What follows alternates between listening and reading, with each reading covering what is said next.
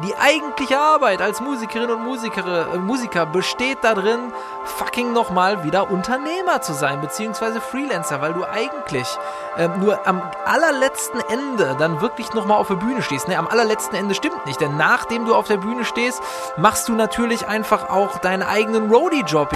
Und da war ich schon lange im Geschäft und da waren schon, was weiß ich, zehn Bücher erschienen und musste nachträglich rekonstruieren, wer alles die Belegexemplare bekommen hat.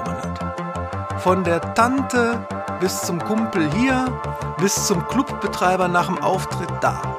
Es waren Tage, es waren Wochen. Ich zündete Lampen an mit Walöl. Wir sind befreundet, wir machen unseren Podcast, wir machen unseren Kram, aber wir sind uns einig, wir machen nichts für Umme. Und dann gibt es eben einfach, das ist jetzt das Honorar dafür und das ist dann gut so. Und das fühlt sich dann wechselseitig gut an. Und ähm, so kann man das auch im Freundeskreis machen. Und auch wenn man sich, und im Bekanntenkreis oder wie auch immer. Es ist keine Schande, das ist nichts Negatives.